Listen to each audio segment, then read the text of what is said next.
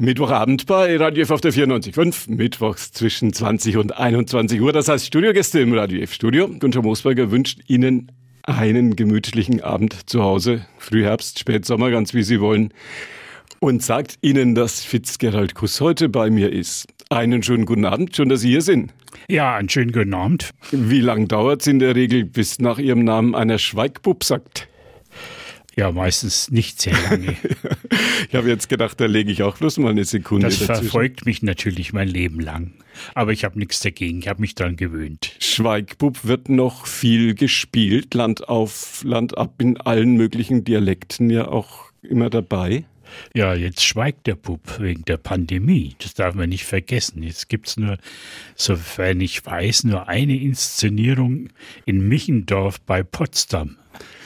Mit einem Ensemble, das wahrscheinlich aus allen Teilen Deutschlands zusammengestellt wurde. Im Brandenburger Dialekt? Natürlich nicht. Ich glaube. Oder eher- auf Fränkisch? Eher, wenn der Titel Schweigbub heißt, ist es sicher eine ziemlich süddeutsche Angelegenheit. Dass man dann auch in Potsdam sozusagen spielt. Ja. Bekommen Sie das immer ganz gut mit, wo das gerade gespielt wird? Ja, ich habe ja einen Verlag, der, der mir das Ganze mitteilt. Also ich bin da nicht unvorbereitet, aber zurzeit tut sich kaum was. Gehen Sie da auch manchmal hin? Land ab, Das habe ich eine ganze Zeit lang praktiziert, aber in den letzten Jahren gehe ich nicht mehr zu äh, Produktionen hin, die ich schon kenne. Also das müssten dann Neuinszenierungen oder irgendwas ganz Außergewöhnliches sein. Nein, ich habe zu viel davon schon gesehen. Sie sind noch viel unterwegs auf dem Parkett der Großstadt, kommen noch viel rum? Ja, würde ich gerne, aber ich bin jetzt wirklich seit März äh, 2020 mehr oder weniger ans äh, Zuhause gebunden. Ne? Ich, äh, es gibt ja keine Auftritte. Ich hatte, glaube ich, voriges Jahr mal einen Auftritt im Lyrikkabinett in, in München äh, mit äh, Corona-Auflagen natürlich. Dann einmal mit Klaus Brandl im Zeltner Schloss. Das war alles, was letztes Jahr nach dem März passiert ist. Klingt ein bisschen so, als ob Ihnen das schon fehlt. Es fehlt mir sehr und ich habe gemerkt, dass es äh, jetzt geht's ja doch wieder ein bisschen weiter. Ich habe ja meinen neuen Gedichtband vorgestellt bei dem Wortwärtsfestival im Kuno im Kulturladen Nord und das hat mir mal und es war ein schöner Sommertag, Sommersonntag und das hat mir mal wieder richtig gut getan. Das Bad in der Menge, das hat mir eigentlich sehr gefehlt. Also äh, Homeoffice mache ich ja schon seit ich freier Schriftsteller bin. Aber zum freien Schriftsteller gehört ja auch dann, dass man, dass man sich produziert und äh, irgendwo bin ich ja auch ein bisschen eine kleine Rampensau und das hat mir natürlich das ganze Jahr lang gefehlt. Das im Radio natürlich immer schwierig, weil wir haben jetzt natürlich ein paar tausend Zuhörer, aber keiner zu sehen, außer mir, auch ein bisschen langweilig. Nee, ich, ich bin also seit, was weiß ich, äh, 70 einundleibzig mit, mit dem Rundfunk verbandelt und ich mag diesen schönen alten Wireless. Auf England, Englisch heißt das ja so schön drahtlos. Als ich in der Redaktion gesagt habe, dass Sie heute zu Besuch sein würden, hat einer gesagt, frag Fitzgerald Kuss doch mal, ob man als Schriftsteller, wenn man ein Leben lang Künstler war, ob man dann eigentlich Rente bekommt. Eine sehr gute Frage. Natürlich bekomme ich Rente. Ich war ja, man darf ja nicht vergessen, ich habe 82 diesen äh, meinen ersten Beruf an den Nagel gehängt. Ich war ja da Studienrat für Deutsch und Englisch und äh, ich in, war insgesamt, wenn man es nachrechnet, sieben Jahre lang im, äh, im Lehrberuf tätig. Und dafür habe ich natürlich auch äh, einen Anspruch auf einen Teil der Pension. Und das wurde natürlich mir in, in der deutschen Rentenversicherung gut geschrieben. Und, so, und ich habe sofort, als ich dann freier Schriftsteller wurde, die, bin ich dann sofort in die Künstlersozialkasse eingetreten, habe da weitergezahlt. Wenn man ein Leben lang oder fast ein Berufsleben lang Künstler war, wird man ganz normal Rentner. Also ich bin Rentner seit, ja, Seit zehn Jahren. el- elf fast schon. Sonnerblumer ist jetzt erschienen. Ein Alterswerk wird Sie manch einer fragen. Naja, ich meine, es ist naheliegend. Und ich bin ja Germanist, insofern. äh, In Vorlesungen hat man auch über diese Alterswerke gesprochen und das ist ist einfach so, ist eine Tatsache, das kann ich nicht leugnen. Ich habe ein bisschen reingeguckt, logischerweise auch mal gelesen und habe den Eindruck, dass die neuen Gedichte, die neuen Werke von Fitzgerald Kuss sich nicht wesentlich anders lesen als die, die vor 10, vor 15, vor 20 Jahren erschienen sind. Würden Sie dem zustimmen? Da stimme ich nicht zu. Nee. Also es ist äh, so, ich, äh, es gab verschiedene Phasen beim Schreiben von, von Mundartgedichten. Die erste Phase war, dass man einfach so den Dialekt erstmal so aufgearbeitet hat. Und das, das fing an mit meinem ersten Gedichtband, der hieß Morgen siehst du sowieso nimmer. Und das ging dann so weiter und es war ja immer so, dass die Lyrik neben dem Theater das, das zweite Standbein war. Aber in den letzten Jahren hat sich äh, herausgestellt, dass ich eigentlich mich vom Theater also etwas da abgewendet habe. Ich äh, schreibe keine neuen Theaterstücke mehr. Ich habe mich äh, voll auf die Lyrik gestürzt und ich denke, dass der neue Band schon äh, ja poetischer und lyrischer ist also als alle anderen davor. Also es hat sich da einiges geändert. Melancholie schwingt ein bisschen mit, ist mir aufgefallen. Ach, das ist ja eigentlich unterschwellig schon immer da. Ich meine, das wurde oft, es gibt ja auch in Schweigbub sehr viele melancholische Aspekte, aber das, das ging oft im, äh, in den Lachern des Publikums unter. Aber bei einer Schauspielerin, Sophie Käser, war das eigentlich nicht so der Fall. Da war, das war immer sehr scharf an der Kippe zwischen Melancholie und Humor. Und da muss ich mich immer wieder auf den größten aller fränkischen Dichter beziehen, auf Jean Paul, der mal gesagt hatte, Humor ist überwundenes Leiden. Und das, das überwundene Leiden, ist, äh, das steckt natürlich auch in meinen Gedichten drin. Sind Sie auch im Alltag eher ein nachdenklicher Mensch? Ja, durchaus. Also natürlich äh, Jean-Paul war ja einer, der eher so mal in Bayreuth ein Papier getrunken hat und sich äh, gut gehen hat lassen. Ja, ich habe natürlich auch diese Widersprüche. Ich trinke eigentlich auch gerne mal ein paar Bier und man sieht es ja wahrscheinlich an meinem Leibesumfang, dass ich auch gerne esse. Also es ist nicht so, dass, dass die, die Melancholie mich, äh, was weiß ich, nieder, äh, ja, dass die Melancholie mich besiegt hat oder dass ich nur noch Melancholie, das stimmt überhaupt nicht. Das sind so Phasen. Und Melancholie ist ja eigentlich nichts anderes als Blues. Und das ist eine ganz große Kunstform. Der Verlag Asvivendi ist Ihr Verlag, in dem auch Suna Blume erschienen ist, hat hinten drauf geschrieben, in mir drin ist ein Bo, der gibt Karot, der will hinaus, ich lohne raus. Ist das nochmal eine Reminiszenz an Schweigbub? Auch in diesen Zeilen, die da hinten draufstehen auf dem Buch?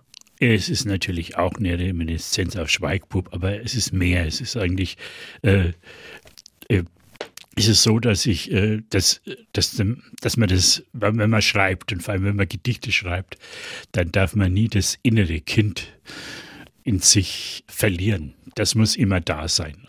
Dieser kindische Blick auf die Welt, der ist auch gleichzeitig oft ein, ein, poetischer Blick und das ist also ganz ausschlaggebend dabei. Und dazu kommt auch immer noch meine Tochter, die ist ja Schauspielerin, die sagt immer zu mir, hat sie ja schon immer früher zu mir gesagt, du bist ja so kindisch. Und damit hat sie vielleicht auch recht. Also der Kindskopf, der schwirrt bei mir immer noch mit. Und ich habe nichts dagegen. Für die Kunst möglicherweise eine ganz sinnvolle Voraussetzung. Ich denke schon, ja. Haben Sie lange überlegt, wie Sie das Buch nennen oder war Sunna Blumer gleich so der erste Reflex, wo Sie gesagt haben, so heißt das? Ja, wir haben da lange überlegt und ich muss ehrlich sagen, der, der Titel kam von Norbert Treuheit, meinem Verleger. Wir haben da am Telefon äh, ein bisschen geschmarrt und auf einmal sagt er, was hältst du denn von Sunnerblumer? Da habe ich gesagt, ich bin sofort dabei. Ist Sunnerblumer überall im Fränkischen? Sunnerblumer? Es gibt ja immer für Menschen, die wie Sie so die Feinheiten des Dialekts ja auch ein bisschen drauf haben, gibt es ja Nuancen. Sagt mal in ganz Franken von Weißenburg bis Hof, Sunnerblumer? Wahrscheinlich gibt es wahnsinnig viele Nuancen, aber mein Fränkisch, mein Ostfränkisch, um es philologisch korrekt zu bezeichnen, das ist ja sehr stark nordbayerisch geprägt. Also die, der Oberpfälzer Einfluss ist ja unverkennbar in unserem Dialekt. Zeigt sich zum Beispiel in, in den Diphthongen. Und ich bin ein großer Fan von unseren Diphthongen, weil also ich sage nicht Schee, wie die Nürnberger neuerdings sagen. Die, diese Monophthongierung mache ich nicht mit. Ich sage Schee ja. es sich gehört. Und ich sage auch nicht da, sondern da. Wird noch intensiver, wenn man weiter nach Osten kommt. Natürlich, also äh, hinter Spruck und ein paar Kilometer weiter ja, ist man schon fast drüben. Ne? Sagt jeder, da wo magst du, kommst du her. Wie viel Politik ist in Sunnerblumer zu finden? Sie galten und gelten ja auch ein, durchaus als politischer Autor, sind, glaube ich, auch, um es mal salopp zu sagen, ein Kind der 68er. Bleibt das auch in Sunnerblumer und bleibt das auch, wenn man 76 ist, noch im Werk? Äh, ich denke, irgendwas davon ist bestimmt erhalten. Es gibt äh, ja einen Teil, der heißt äh, Horoskop. Und da handle ich natürlich äh, Zukunftsvisionen ab. Und das ist durchaus schon äh, noch etwas angehaucht von dem 68er Geist. Also der, der war ja für unsere Generation wichtig und es war ja, ich würde ja sagen, eher eine äh, kulturrevolutionäre Phase. Denn wenn man anschaut, was vorher war, dann war die, die 68er Bewegung schon wichtig. Politik in unseren Tagen, das heißt weitestgehend, wenn man sich die Intensität der Diskussion auch unter jungen Menschen anguckt, Klima. 68, das war noch der Wunsch einer, einer kulturellen Wende. Sie haben es gerade gesagt, das war auch der Wunsch einer politisch anderen Zeit. In unseren Tagen spielt eher das Klima und die Umwelt eine Rolle bei jungen Menschen. Wie erleben Sie diese Diskussion? Ja, ich äh, erlebe die natürlich äh, auch hautnah mit. Und äh, ist, ist in meinem Gedichtband ist ja das erste Kapitel mit Natur überschrieben. Und es ist ja so, dass man jetzt dass man ja eigentlich die letzten Reste der Natur, die wir noch haben, eigentlich verteidigen muss. Und dafür habe ich ja auch, äh, das, dafür sind ja da etliche Gedichte drin. Jetzt hätte ich Sie noch zwei Sachen fragen können. Was wählen Sie in diesen Tagen, fragt das ja jeder. Und weil Sie vorhin Horoskop gesagt haben, was sind Sie für Sternzeichen? Ich bin äh, Skorpion. Das andere ist geheim, nehme ich mal an. Die Wahl, äh, da will ich mich, mich, mich nicht äußern. Obwohl es, äh, es gibt ein Gedicht, da wer das äh, gelesen hat, der, der kann sich dann das ausrechnen, was ich wahrscheinlich wählen werde. Ach, Herz heißt das Gedicht, da steht, ich trug die auf dem rechten Fleck, du schlägst links. Das kann ja, immer noch alles sein. Das heißt alles, ja. Und es soll es auch so bleiben. Eines, eine der ersten Zeilen in Ihrem neuen Band in Sonnerblume ist unser Fujiyama ist das Walberler. Interpretation des Autors dazu? Ja, das ist eigentlich äh, Haiku aus, einer, aus einem anderen Gedichtband, also einem alten Gedichtband. Das habe ich aber als, als Motto vorangestellt, weil mir das irgendwie treffen äh, scheint. Ähm, diesen, das ist ja, ich habe mich da sehr mit diesen japanischen Haikus und so beschäftigt, habe da auch einige Literatur dazu gelesen und das Weiberler ist ja so, so dieser genau das Gegenstück für uns. Also es ist natürlich kein Fujiyama. Ist, ja, ein bisschen zu flach dazu. Von, von, allem von der Größe her. Aber es ist so, es gibt, äh, jeder muss mal auf so einen Berg in seinem Leben hoch. Ne? Und für mich ist vielleicht der Berg die, die Poesie. Ne? Haikus auch in, also diese japanische Form der Gedichte, auch in Sunnerblummer. Waren Sie ja nicht mal in Japan? Sie haben auch japanische Kirschblütenfeste, glaube ich, in der fränkischen Schweiz immer wieder gemacht. Diese Liebe zu Japan, ist die ich weiß nicht, ob es eine Liebe ist, es ist eine Liebe zu dieser Form. Also dieser, dieser, dieser weil die, äh, ist ja so, die Franken sind ja auch äh, eher maulfaul und, und sagen wenig, oft mit wenigen Worten. Und, und da kommt mir natürlich äh, diese Dreizeilerform sehr entgegen. Die Oberbayern, auch die Wiener, sind sehr stolz auf ihren Dialekt. Wir Franken tun uns bisschen schwer damit. Es gibt selbstbewusste Franken, Matthias Egersdorfer einer davon, Sie einer davon, Günter Stößel auch einer, die zeitlebens zu diesem Dialekt gestanden haben.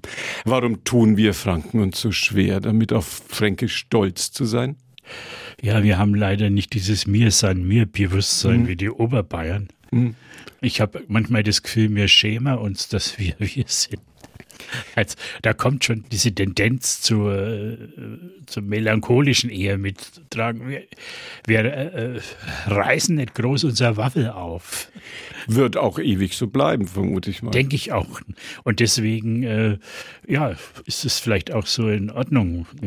Also linguistisch, wenn man jetzt also von der Sprachwissenschaft hergehen würde, da ist natürlich äh, Fränkisch äh, näher am, am an der Hochsprache als Oberbayerisch. Also das ausgesprochen. Wenn man mal zum richtig Niederbayerisch hört, dann ist es ganz weit von, von der Hochsprache entfernt. Ne? Also Fränkisch ist näher dran und äh, Hessisch ist noch näher dran. Also es, äh, es hängt natürlich auch mit den Sprachen zusammen. Und, und Fränkisch ist ja eigentlich, äh, geht ja eigentlich bis ins Saarland rüber und äh, fast nach fast nach Luxemburg rein. Also es ist ja ein, ein riesen Dialektgebiet mit verschiedenen Ausformungen. Ne? Selbstbewusstsein, das ist der Knackpunkt, sagen Sie. Ja, ich denke, äh, ich, vielleicht habe ich ein bisschen was dazu beigetragen, dass, dass die Franken wieder ein bisschen selbstbewusster werden. Und das ist ja auch passiert in den letzten Jahren. Andererseits wäre Ihr fränkischer Vorname wie gewesen? Ja, der, ich würde sagen, dass die sich einen Fitzgerald zuge ja, zugelegt der haben. Der fränkische Vorname Hochdeutsch wäre gewesen. Oder ist, steht ja, ja auch ist, meinem, steht im ist, Pass. Steht im Pass, steht im Personalausweis, ist Rüdiger. Aber fränkisch ausgesprochen war es immer Rüdiger. das ist sehr klar, ne? Und ja, das, und diese Umtaufung diesen anderen Namen verdanke ich ja dem Melanchthon-Gymnasium und dem amerikanischen Präsidenten Kennedy. Wie da, ging das? ja, ich hatte damals so eine komische, äh, auf der rechten Seite, mein Scheitel ist links, ja. auf der rechten Seite so eine, so eine Welle, so eine merkwürdige und hat, hatte so eine entfernte Ähnlichkeit mit Kennedy. Beim, bei der Ferienarbeit haben Arbeiter zu mir immer Kennedy gesagt, wie ich in Heroldsberg in der Camellia gearbeitet habe. Und in der Schule waren die ein bisschen raffinierter oder um es Englisch zu sagen, more sophisticated. Und, und die haben, die haben mir aus dem Fitzgerald dann Fitz herausdestilliert und das war der Spitzname am Melanchthon-Gymnasium. Und äh, als ich meinen ersten Auftritt hatte, mit äh, 1967 war das, im, Februar im Erlanger Reduttensaal mit zwei Bands, Improved Sound Limited, Ramroads, die gibt es ja immer noch. Pirarasim, oder? ja, genau. Und mit äh, Peter Handke, der damals bekannt war mit äh, Publikumsbeschimpfung. Und ich war äh, verschüchterter Jungdichter mit den ersten äh, zwölf hochdeutschen Gedichten. Und äh, da, dann hatten die, es waren ehemalige Klassenkameraden von Melanchthon, die natürlich, die, wie es so üblich ist, den Kulturasta, also den Studentenausschuss, übernommen haben. Und die haben ein Plakat drucken lassen und auf dem Plakat haben sie mich umgetauft. Da war ich, von, von nun an war ich dann Fitzgerald Kuss. Und Fitz sagt heute noch manch einer? Alle. Nur ganz alte Freunde, die sagen, sagen noch Rüdiger. Ridi. Oder richtig Rüdiger. In England haben es Roger so. Wenn man in diesen Tagen Letzte Frage an Fitz, Fitzgerald Kuss, wenn man in diesen Tagen ein bisschen die Zeitungen durchgeblättert hat und die Online-Seiten Land auf Land ab, schaffen Sie es neben dem Club ja immer wieder mal auch in der Zeitung, in der Süddeutschen Zeitung ein bisschen Fläche zu bekommen, außerhalb natürlich des Politischen. Da steht, dass Sie mit Ihrer Katze Fränkisch sprechen. Wie ist das gekommen und stimmt das? Ja, das stimmt natürlich. Es war so, das hat mich der äh, Korrespondent der Süddeutschen Zeitung, Olaf Schibilla. War ein schönes, langes Interview, das erschien dann in der Süddeutschen. Und da habe ich halt nur erzählt, äh, wie sehr mir der Dialekt in England gefehlt hat, mein fränkischer Dialekt. Ich war so Hilfslehrer an einer Mädchenschule und an ein, einer Berufsschule und da musste man natürlich Hochdeutsch reden und ich musste ja ab und zu mal was für die Katze meiner Wirtin einkaufen. Die hieß Tilly und mit Tilly habe ich dann immer äh, Fränkisch gesprochen. Ich habe sie natürlich auch Fränkisch beschimpft, ist ja ganz klar. Und hat jedes Wort verstanden? Sie hat reagiert, ja. Weil es gibt ja im Fränkischen so, das hat wie von meiner Großmutter noch, wir hatten ja viele Katzen früher, so ein schönes fränkisches Wort, Pinser, Pinserle. Schönes Ge fränkisches Wort. Das habe ich natürlich dann auch immer gesagt. Hat auch. Ge Geh her, Pinserle, ist der Milcherle. So, die Wirtin, die war dann natürlich irgendwo vor, vor der Klotze gehockt und hat das nicht mitgekriegt. Haben auch die Katzen in England verstanden? Wahrscheinlich, ja. Wir haben gesprochen über das neue Buch von Fitzgerald Kuss. Sonnerblume heißt's bei As Vivendi erschienen. Jetzt, wo man munter wieder zum Einkaufen gehen kann, sicherlich auch in vielen Buchläden dabei. Viel Internet. Wird sowas auch im Internet neuerdings viel gekauft, gelesen und bestellt? Das weiß ich nicht. Haben Sie eine Homepage? Homepage? Die habe ich noch, ja, der habe ich noch, aber irgendwann verabschiede ich mich davon, weil sie veraltet ist inzwischen. Müsste man ständig, wie heißt das schöne fränkische Wort, updaten. Unser Update heute im verbalen Bereich sozusagen, im Gespräch mit Fitzgerald Kuss. Schön, dass Sie hier waren. Weiterhin viel Erfolg mit und Ihrer großen Spaß gemacht. mit Ihrer Literatur und mit der Schönheit des Fränkischen. Das war die heutige Ausgabe von Vorort Spezial, unsere Interviewsendung. Günther Moosberger war Ihr Gastgeber. Bei uns geht's, naja, jetzt doch zügig den 21 Uhr Nachrichten entgegen. Das Gespräch mit Fitzgerald Kuss können Sie nachhören, wenn Sie jetzt erst später dazugekommen sind. Ab 21 Uhr auf unserer Internetseite www.radiof.de Vorort Spezial oder auf unserer Podcast-Plattform podu.de Vorort Spezial. Bisschen klicken. Dann finden Sie das. Ihnen danke fürs Zuhören und noch einen schönen Abend bei Radio F auf der 94.5.